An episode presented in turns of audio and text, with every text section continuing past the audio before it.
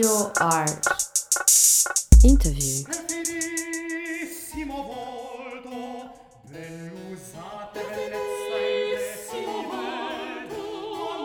Noch im selben Jahr, in dem Giuseppe Arcimboldo an den Hof Kaiser Rudolf II. kommt, beginnt er mit der vier Jahreszeiten genannten Gemäldeserie seiner Kompositköpfe.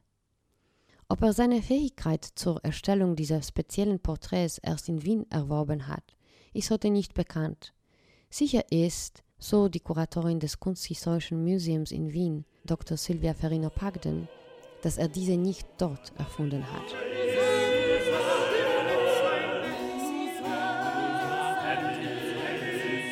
Was wir versucht haben, war nicht nur immer dem Fantastischen seiner Schöpfungen nachzugehen, sondern konkret zu fragen, woraus bestehen denn diese Kompositköpfe im Detail und worum handelt es sich bei den Früchten, Gemüsen, Pflanzen, äh, Blumen und Tieren.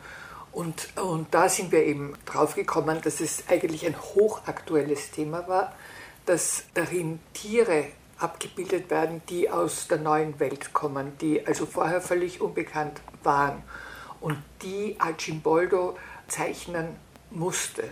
Und diese Zeichnungen werden halt dann kopiert, vervielfältigt, gehen in äh, Publikationen ein und dienen eigentlich als äh, grundsätzliches Instrument zur Vermehrung des Wissens über bisher unbekannte Arten von Flora und Fauna.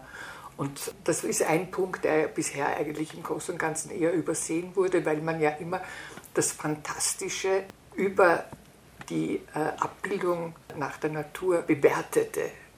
Und wir versuchen halt jetzt über diese Kenntnis äh, der Natur eine neue Dimension zu gewinnen, warum diese fantastischen Köpfe auch in ihrer Zeit so beliebt waren. Weil sie sind gleichzeitig ein Dokument für das Interesse an der Natur und die neuen Kenntnisse über Phänomene der Natur. Und das macht sie ja doppelt, also noch mehr anziehend.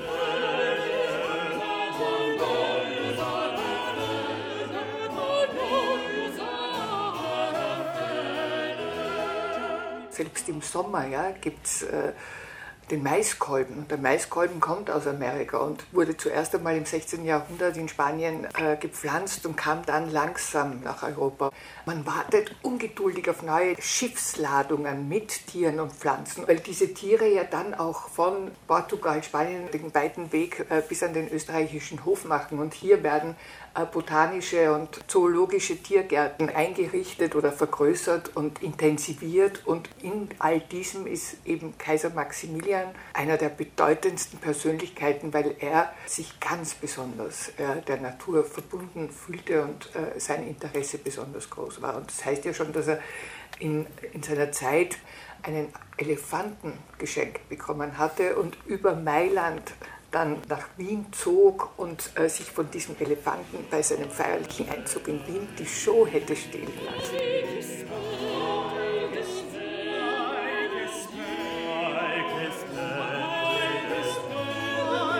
Archimboldo arbeitete unter der Herrschaft dreier Kaiser, von denen insbesondere Maximilian II. und dessen Sohn Rudolf II.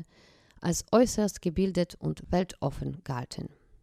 Wir haben uns gefragt, welchen Einfluss die kunstvorliebende Kaiser auf die Künstler am Hof hatten und welche Beziehungen Archimboldo zu seinen Arbeitgebern pflegte.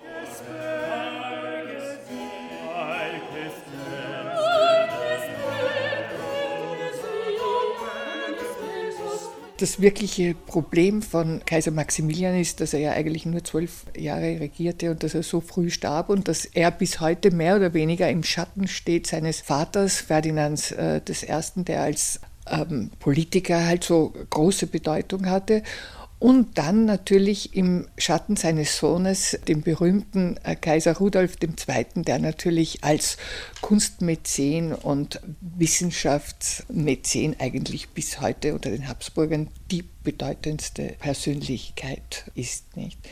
Es ist immer noch so, dass man äh, Archimboldos Kompositköpfe sieht und sagt, der typische Kunstgeschmack Kaiser Rudolfs. Ja?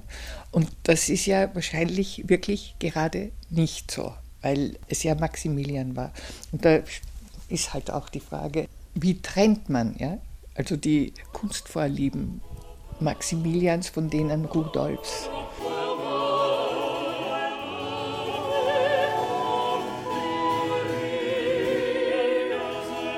Wir sind ja eigentlich in diesem Zeitalter der Religionskriege und Maximilian, der eigentlich fast so ambivalent oder fast äh, protestantenfreundlich agiert hat, was ihn ja auch verschiedene Kritik eingebracht hat.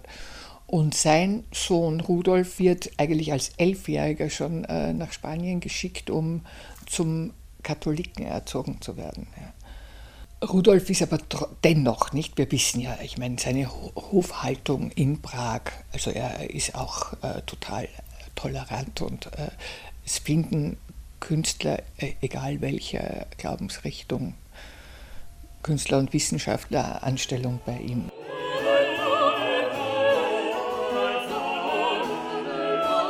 Die Beziehung äh, zwischen Rudolf und Archimboldo, also wirklich im Detail wissen wir viel zu wenig. Er hat ihn natürlich immer geschätzt und anerkannt und das Adelsprädikat verliehen. Am Ende macht er ihn noch zum Pfalzgrafen und, und, und. Nur wir wissen viel zu wenig, was er ihn beauftragte, welche Gemälde er malte. Wir wissen, dass er ihn als Connoisseur sehr schätzte und dass er ihn eigentlich in die Lande schickte, um Kunstwerke zu begutachten, gleichzeitig auch Wundervögel der Natur, um sie zu akquirieren für die Kunst- und Wunderkammer Rudolfs. Und die Naturstudien, die wir ihm zuschreiben, datieren über, also bis in die 80er Jahre. Ja? Also das heißt, er hat weiter Naturstudien gemacht, er hat sicherlich weiter Feste gestaltet. Ruf und Ruhm hat Giuseppe Arcimboldo nicht nur als Maler erworben, er war auch als Organisator höfischer Events, damals vor allem Feste und Umzüge, für das Ansehen des Kaisers zuständig. Es gibt äh, einen Kollegen, einen Mailänder, der meint, Arcimboldo hätte bereits in seiner Mailänder Zeit Feste ausgestaltet und seine Fähigkeit darin wäre einer der Punkte gewesen, die zu seiner Berufung an den Wiener Hof geführt hätten.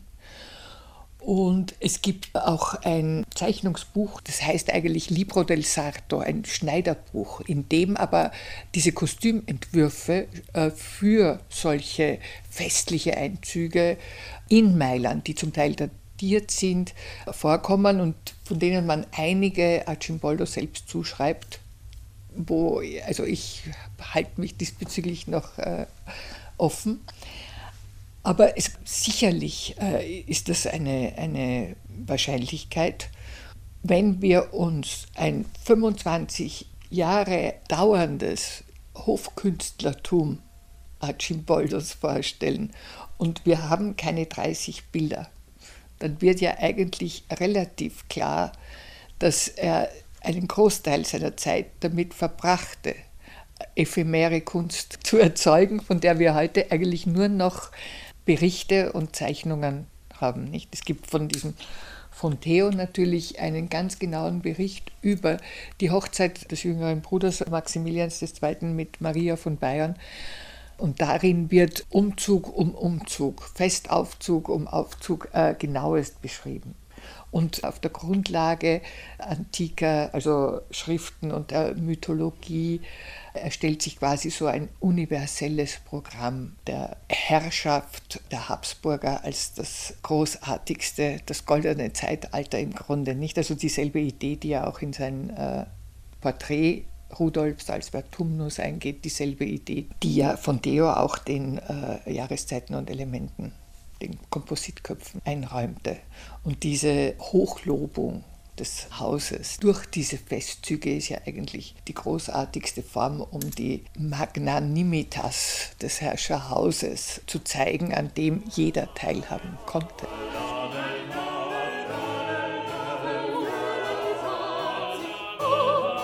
Diese Erfindungsgabe, die sich nicht immer im, im konkreten Werk niederschlägt, macht halt äh, sozusagen dieses Universalgenie irgendwie aus und so ein bisschen diesen vielseitigen Anspruch hier und dort und also in verschiedensten Bereichen gleichzeitig Experte zu sein, das zeigt ja schon noch von diesem universalen Denken.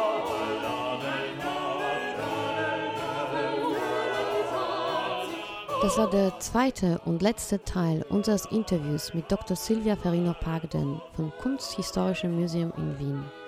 Die Musik zum Podcast stammt von Caccini und Monteverdi. Das war ein Podcast von Eva Stern und Wolfgang Haas für www.castioart.com.